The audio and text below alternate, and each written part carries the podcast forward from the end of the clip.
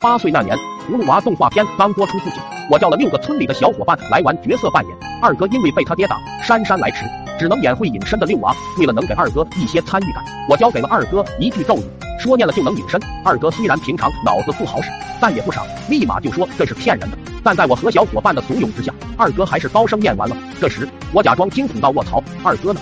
真不见了！”边上的小伙伴也都炸锅了。纷纷附和道：“真没了！卧槽，二哥念完咒语真的会隐身了！”二哥下巴差点掉下来，挨个跑到我们面前比划着，但是我们都视他为无物。二哥都傻了，站在那不停的端详着自己的手和身体，嘴上不停的嘟囔着什么。突然想到自己以后就要在这世界上消失了，一股悲意油然而生。二哥一边嗷嚎大哭，一边失魂落魄的往家里走去。我害怕事情闹大，但又好奇二哥接下来会做出什么惊天之举，于是就偷偷跟着来到了他家。正好房前他爹，也就是我二叔，正在弯腰除着草。二哥紧紧地咬着嘴唇，怒意从四面八方席卷而来，想着如果他爹没有打他，他就不会迟到；不迟到，他就不会演六娃，也就不会隐身。二哥无所顾忌地走到二叔身后，因为二哥笃定二叔看不到他。他深吸一口气，抬起脚，冲着二叔的两股之间就是一脚。那一刻，时光如同静止。二叔嗷的一声大叫，两股瞬间夹紧，踮着脚尖蹭蹭蹭往前颠。随着二叔奔跑，不停的晃动。二哥不知所措的站在原地，虽说知道自己已经隐身了，但是心里多少有些慌乱。二叔跑了一阵，回头望了二哥一眼，然后脑袋扎在地上不停的蹭，手握拳使劲拍打着地，嘴里还不停叨咕着你个兔崽子。二哥立马感觉不对，扭头就想跑。二叔看到他跑，怒骂一声，玩命追着二哥。二哥一边跑还一边叫：“爹，你怎么能看到我？”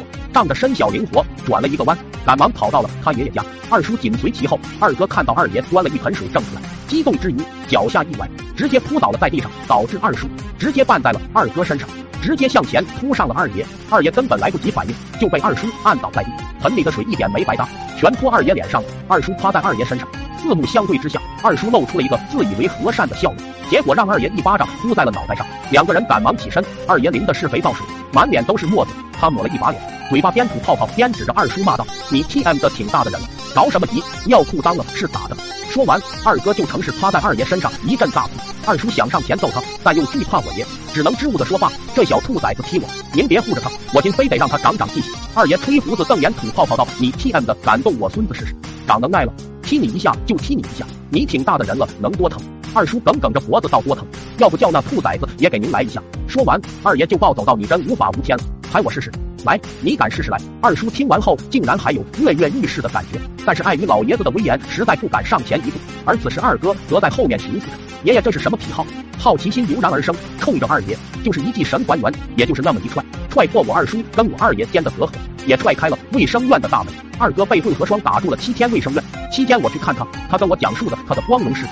还问我为什么突然不能隐身了，我憋着笑瞎扯。你爹是二娃，用千里眼破了你的隐身术。二哥听完若有所思，躺在病床上嘟囔道：“那我跟我爹不是差辈了？”